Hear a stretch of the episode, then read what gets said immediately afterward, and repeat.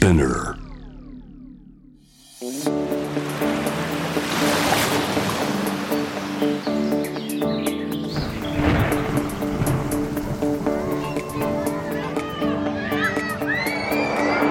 SDGs Explain for Business SDGs を仕事に生かす。メインナビゲーターは SDGs を軸に活動する。ワールドロード CEO 兼ハフポスト日本版プロデューサーの私平原伊文そしてニュースサイトハフポスト日本版編集長の竹下隆一郎がアシスタントナビゲーターを担当します。いやー竹下さん、はい。ついに第6回目ですね。そうですね。もうあっという間でしたね。ねあっという間でしたね、はい。結構これまでねあのまあ硬すぎるっていうふうにあのお母さんに言われてしまってあえっとオープニング変えようかなって。あ平原さんが硬すぎると。硬すぎると。なるほど。は言われいたので、じゃあぜひちょっと今日はモードを変えてやっていきましょう。やっていきましょう、はい。あのこのポッドキャストもこう走りながら作っていくっていうのがコンセプトかなとは思うので、はい。どうですか最近、最近？興味あるニュースとかありますか？うーん興味あるニュースというよりも、まあ、これまで過去5回ゲストの方々と対談してきて自分自身の意識も変わってきたり、まあ、最近で言うと1回目のゲストで来ていた露木椎名さんからの影響でもう自分の身の回りのものをどうサステナブルにできるかだったりどれだけ長く使えるのかなっていうのをすごい問うようになって、まあ、YouTube チャンネル始めてそこで紹介していこうかなっていうふうに思うようになりました。でも本当はい。前回の椎名さんは、まあ、うん。ペットボトルも使わないで、うん。まあ、環境に配慮してですね、えーマイボトルを持ってたりとかしましたよね。はいあとはちょうど前回はあのミャンマーの話を、あのビジネスと人権というテーマで弁護士の方に聞いたので私もミャンマーに対する見方が変わりましたししかも今日はもっと身近なコンビニエンスストアの話にも話が広がっていきますので消費者の行動変容っていうか私たちがどう変わっていくのかっていうことも今日話せたらいいなと思います。ですね、はい、毎日接するあの場所だからこそこう無意識にどう変わってるのかっていうのも気になりコンビニとか行きますか？行きます。毎日。どこに行きます？コンビニは。セブンイレブンに行ってます。私はたまたまなんですけどセブンイレブンによく行くんですよね。あそうなんですね。はい、はい。あのあんまり今日のゲストとは関係なく、あの、はい。本当にそう思ってるんです。関係なくですよね。はい、そうです、はい。関係なく、えええ。はい。じゃあ今日のゲストを紹介します。す。かはい、SDGs を仕事に生かす。6回目のゲストは株式会社セブンアイ・ホールディングス。経営推進本部サステナビリティ推進部執行役員の鶴生真由美さんにリモートでお話を伺います。ゲストをお迎えする前に、まずは SDGs 関連ニュースをお届けします。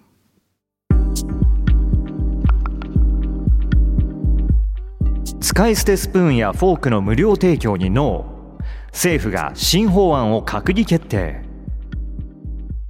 政府は3月9日プラスチックごみの排出削減やリサイクル強化を進めるための新法案プラスチック資源循環促進法案を閣議決定しました。コンビニなどで無料提供される使い捨てのプラスチック製スプーンやフォークについて提供方法の見直しや代替素材への転換を求めていきます。新法案によると使い捨てプラスチックを多く提供する事業者には削減策作りを義務付け取り組みを怠った事業者に対しては改善勧告や公表などの措置を取った上で従わない場合には50万円以下の罰金を課すということです。また環境に配慮したプラスチックを製造するための指針を策定し指針に適合したプラスチック製品を国が認定する仕組みも創設。環境に配慮したプラスチック製品の利用を促していくということです。12歳以上の女子生徒に歌唱禁止令。SNS で反発広がりアフガニスタン政府が撤回。3月8日の国際女性デーから2日後衝撃的なニュースがアフガニスタンで報道されました。アフガニスタン政府が12歳以上の女子生徒は男性が出席するイベントで歌ってはならないという通知を出したということ。ただ SNS 上で人権侵害だと激しい抗議運動が起き結果政府は通知を取り消しました。この通知に関して3月11日にアフガニスタン国立音楽研究所の創設者であるアフマド・サルマスト博士は禁止令は基本的人権などに関する国内法や国際法に違反していると公式ツイッターで抗議さらに「ハッシュタグ #IamMySong」を使って女性の音楽の権利のために歌ってと呼びかけたことで抗議運動が SNS 上で広まりました。こうした抗議の高まりを受けてアフガニスタン政府は急遽方針転換。現地ニュースサイトによると文部省は3月13日に声明を出して禁止令を撤回したということです。以上 SDGs ニュースでした。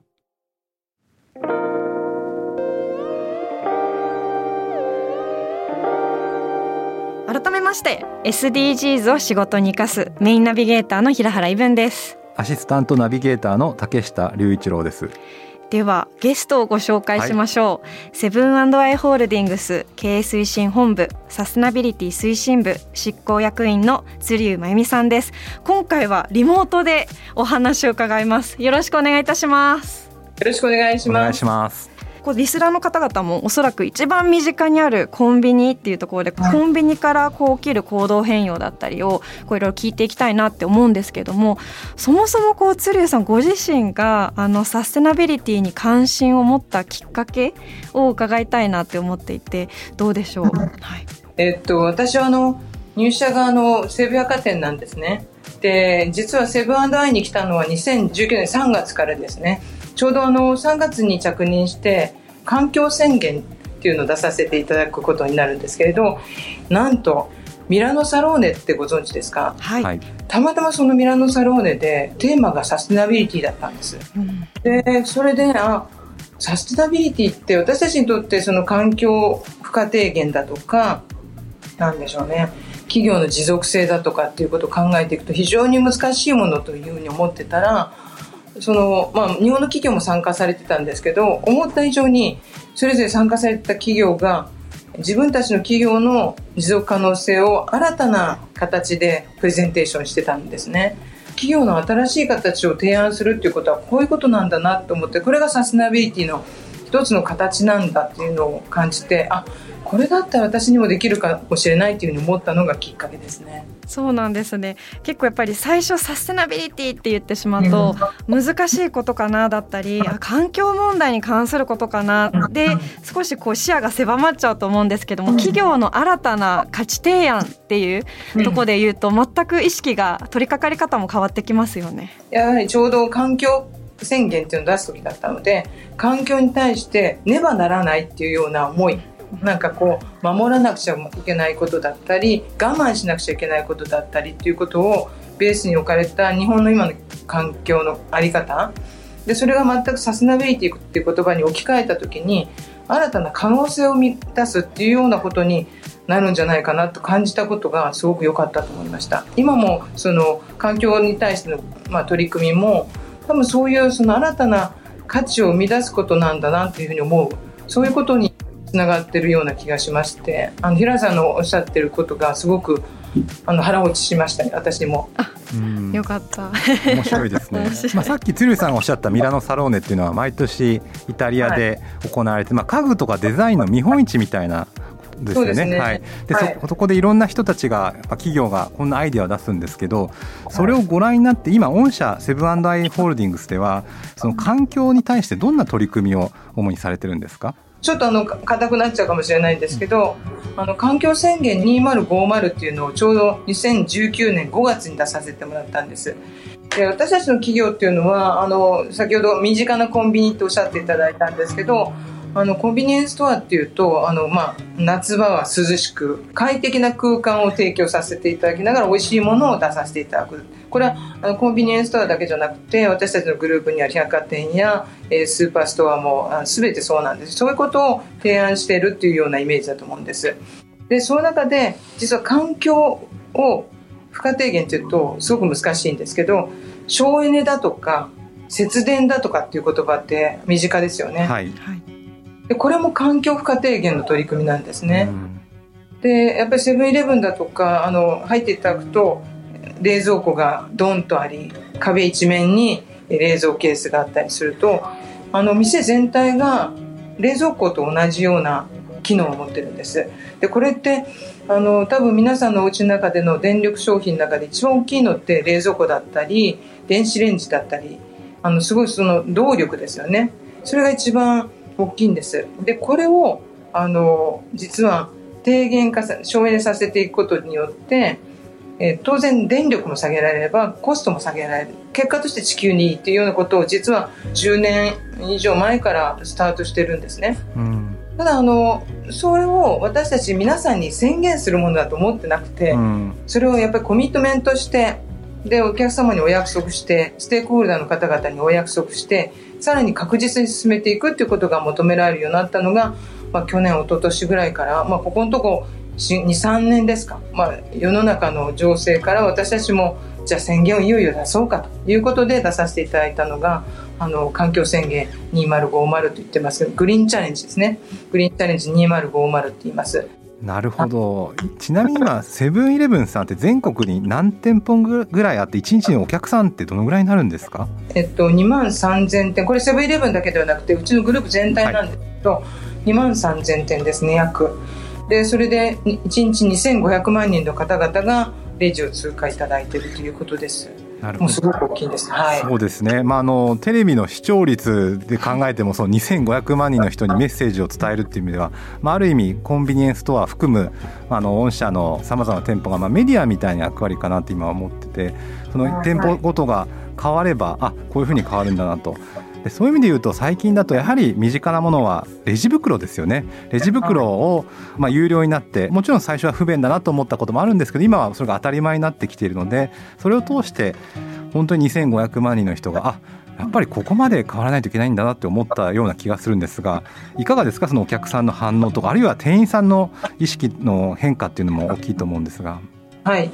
社内的な反応のが最初は大きかったと思います。あえっと、私たち2019年環境宣言出させていただいた中の一つがプラスチック対策って言ってプラスチックの対策っていう中でレジ袋の対策は必要だというふうに感じてました。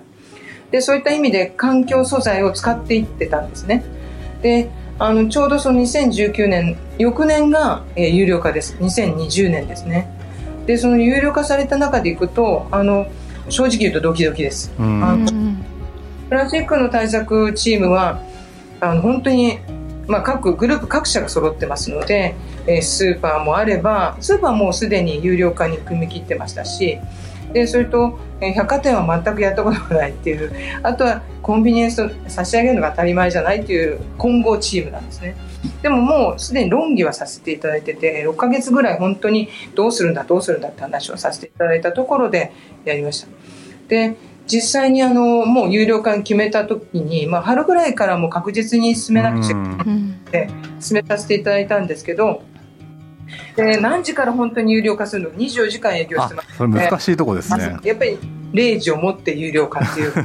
じゃあ10 23時59分の人はただでもらえたんですか、はい。でそれで前日が辞退率っていうレジ袋いりませんっていう方が30%ぐらいだったんですね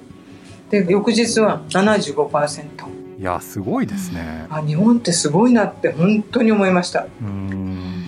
まあこれはあの行動変容というかもうあの日本人のもともと合ってる持ってるその気質の良さっていうか日本人だけではないのかもしれないですけれどやっぱり人間がやっぱりより良いことを社会に対してしたいっていう思いこれは当たり前のことだったんだなっていうふうに私はその時思いました。そうですね。平野さんどうですか？やっぱり袋レジ袋はい断るようになりましたか？もうここまで今まであって当たり前のものがなくて当たり前になるこのスピード感にはすごくびっくりしていてでやっぱりこう毎日会話するこう店員さんだからこそ「あじゃあ袋あのいりますか?」って聞かれただけででこれないなくて当たり前っていう意識づけがあると「あじゃあ頑張って持ちます」ってその日エコバッグ持ってなくてもちょっとだったら持って帰ろうって思いになったのでいやこんなにもニューノーマルですよねある意味。うん店員さんのあの対応もポイントになってくると思うんですが本当にちょっと大変申し訳ないんですが私大学時代はローソンさんでアルバイトしててですね、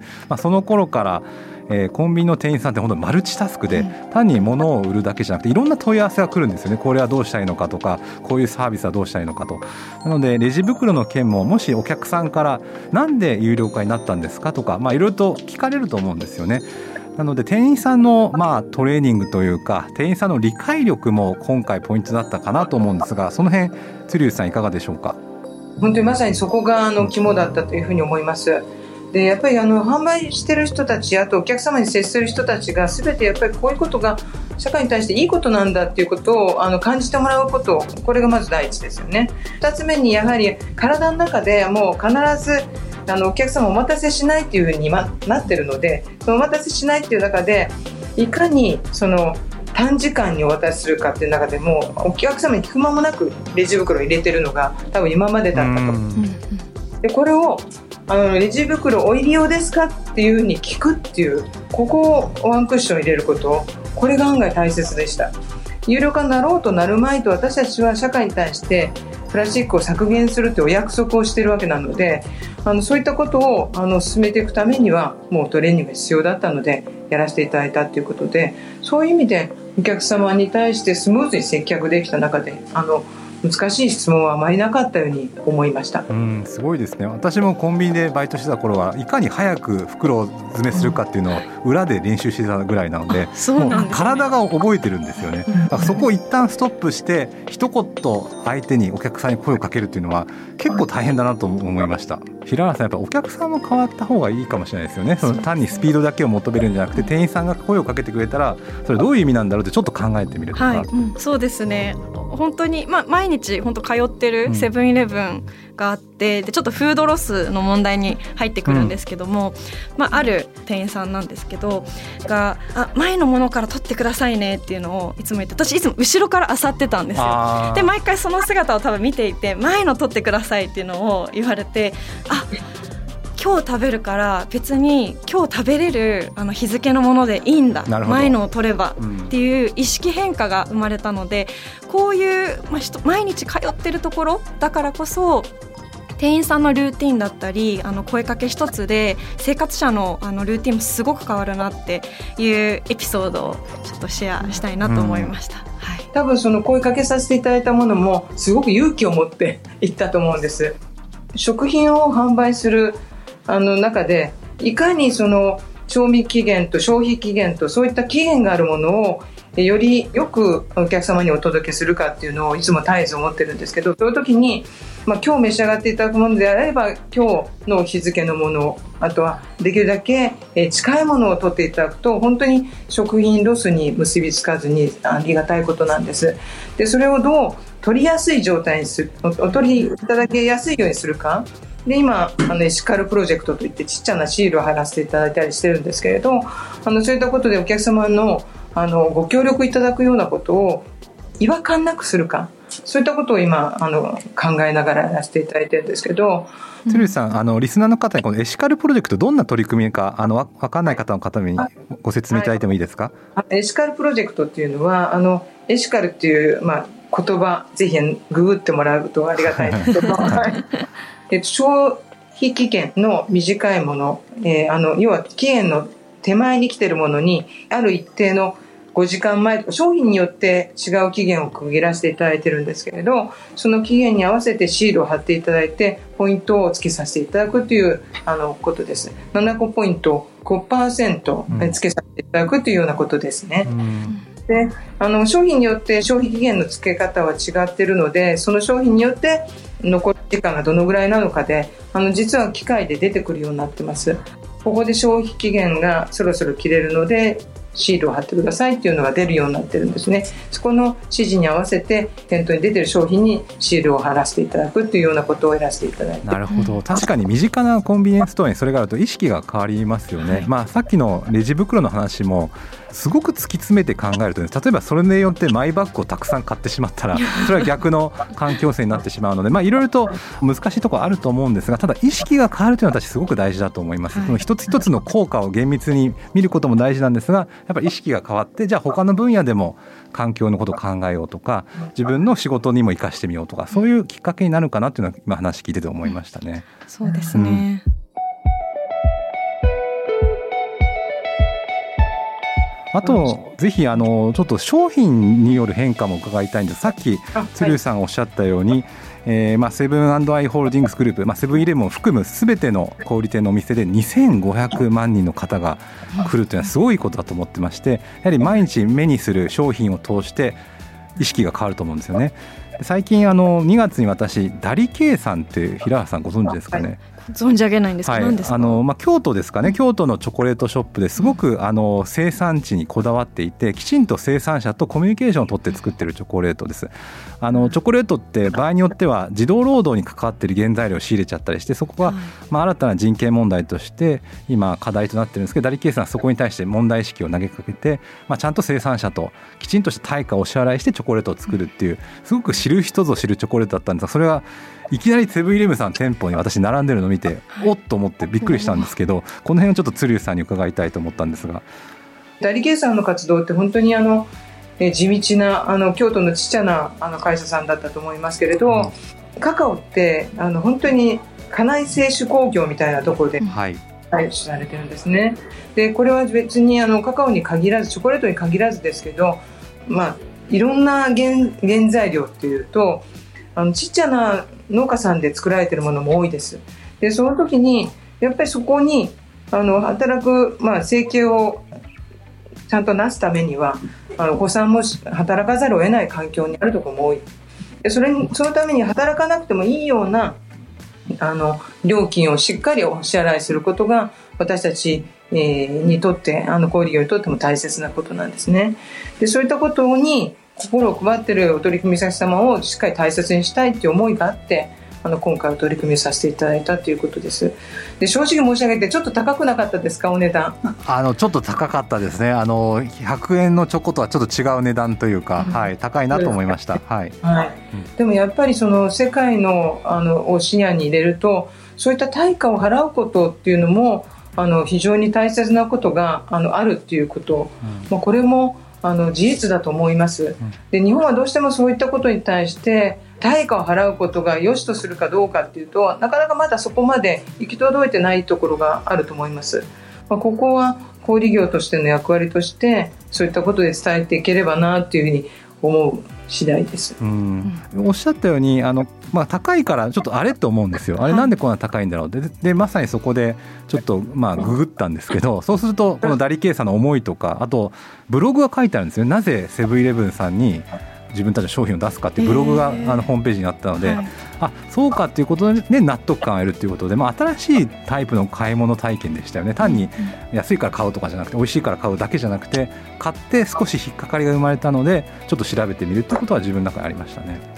うん確かにこういつも見ている価格帯と違ったり、はい、いつも見ている商品とあれちょっと違う雰囲気だなって思うものって最近増えてきてると思うんです、はい、それでなんで高いんだろう、はい、なんでこれちょっとビジュアルが違うんだろう、はい、なんでここにシールが貼ってあるんだろうっていうのをこう問うってことがすごく大事なあの意識づけなのかなって思いました。うん、そうですね、うん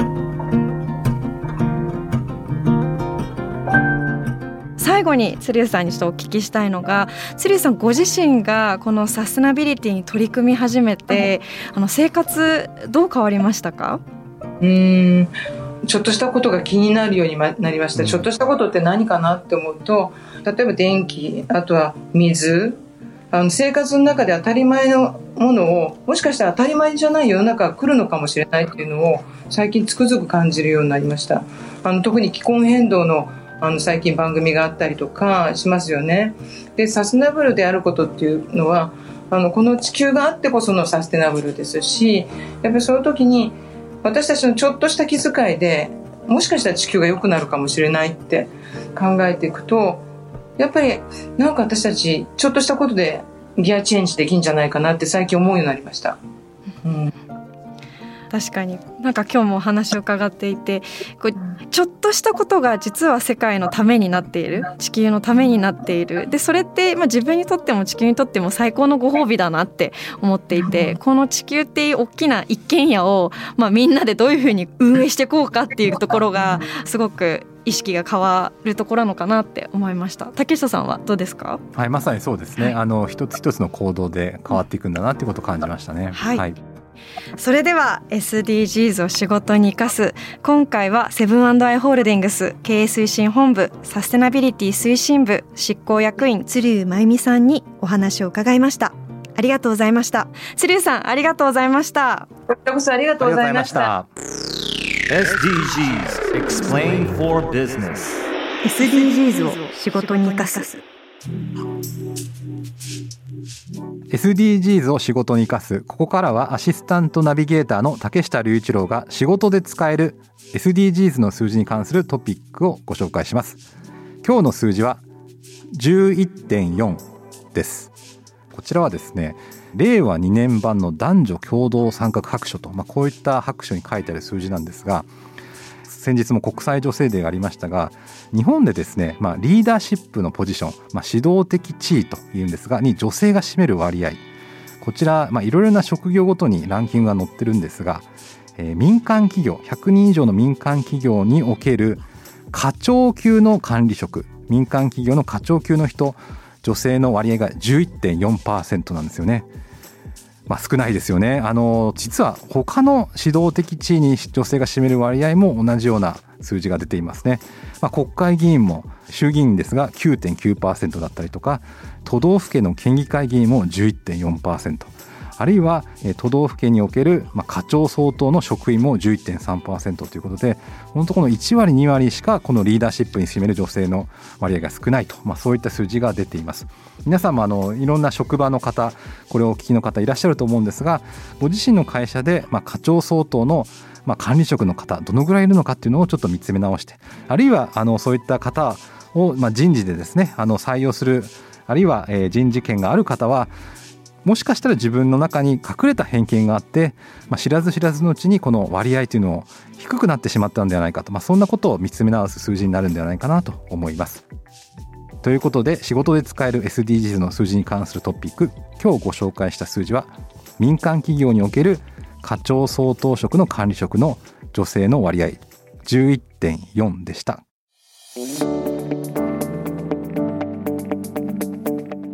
届けしてきました。SDGs を仕事に生かす。今回はセブンアイ・ホールディングスの鶴井真由美さんにお話を伺いましたが竹下さんいかがでしたか？最近やっぱり店員さんって大変ですよね、あのこういったエシカルなこととかもちゃんと理解をしてお客さんにどう伝えるかとすごく大事なことだと思います。やっぱり思ったのはですね本当レジ袋によって意識変わったと思いません？なんかやっぱ社会の意識っていうのは。かなり変わりましたよね、うん、ここまで当たり前だったものがあの急になくなってでそれに対して私たちもあそういえばなくなったっていうところでこうあたふたあまりせずに変わった一つのこうニューノーマルなのかなと思いました、これは結構まあ私、うん、まあ、ハフポストの編集長ですけどメディアとして結構考えたんですね。あのこの前ですね神保町をちょっと散歩してて古本屋街じゃないですかである古本屋さんに入ったら、まあ、昔の雑誌が売ってあってそうですね1990年代ですね20年30年前の雑誌に環境が大事ですみたいなことがなんか表紙に載ってたんですよ。でこの頃からいろんなプラスチックの問題と環境性のことをずっと言い続けてきた、まあ、雑誌はメディアなので。で私たちハーフポストも一生懸命伝えてるんですが、まあ、それと同じぐらいもしくはもっと大きなインパクトがコンビニエンスストアさんが与えられてるっていうのも今日思ったので。まあ、一種のメディアとしてコンビニエンスストアというのはちょっと注目していきたいなと思います。何かのメッセージを伝える場というのが、まあ、小売業にあるんじゃないかなということは今日はちょっと思いましたね。はい2500万人が毎日通っていて、はい、およそ聞いてたらあれ？6分の 1?5 分の1くらいの人口じゃんって思ったので、まあ、そのくらいインパクトがあるそうですよね。で、うん、中に入ると、まあ、ちょっとまた他社さん出しますけど、ファミリーマートさんとかと入ると、まあ、ちょっとラジオ番組みたいなの流れてますね。なんかああいうのも結構メッセージなので、もしかしたらあの小売業さんっていうのは何か単に買う場所ではなくて人の生活にインパクトを与える場所なのかなと思ったので、まあ、これを聞いてる方小売業界の方もいらっしゃるかもしれないんですがなんかそういった目線であの仕事をなんか見つめ私は見つめ直したのでちょっとまた深い考えのきっかけになった回かなと思いました。はい、はい今後も新しいエピソードいろんなゲストをお迎えして配信していきますのでぜひ Apple Podcast、Amazon Music、Spotify あるいは Google Podcast でフォローをお願いいたします。えー、このプログラムの質問や感想を取り上げてほしいテーマこういう人を呼んでほしいこういうことを言ってほしいっていうのはぜひハッシュタグ SDGs を仕事に生かすでツイートをお願いします。ハッシュタグ SDGs を仕事に生かす。生かすの漢字は活動の三髄の活です。ということでここまでのお相手は平原伊文と竹下隆一郎でした